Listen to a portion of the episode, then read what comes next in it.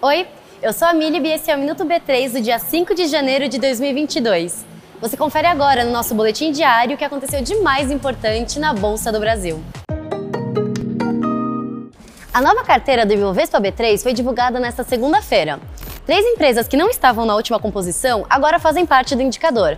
São elas a Positivo Tech, a CSN Mineração e a 3R Petróleo. Elas são, respectivamente, do setor de tecnologia, siderúrgico e de óleo e gás. A nova carteira do Ibov vai valer até dia 29 de abril.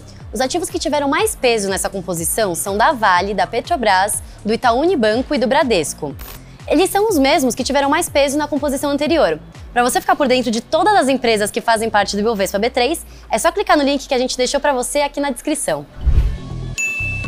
E o Ibovespa B3 fechou o dia em queda de 2,42%, aos 101.005 pontos. A empresa com o melhor desempenho do dia foi a BRF, com alta de 1,25%. E o dólar comercial teve média no dia de 5,662 reais, tanto para compra quanto para venda, já o euro teve média no dia de R$ 6,418 para compra e R$ 6,421 para venda. Os dados são do Banco Central do Brasil. O Minuto B3 vai ao ar de segunda a sexta-feira no B3Cast, nas nossas redes sociais e em tvb3.com.br. Para ficar por dentro do mundo dos investimentos, nos siga em tudo. Boa noite, bons negócios e até amanhã!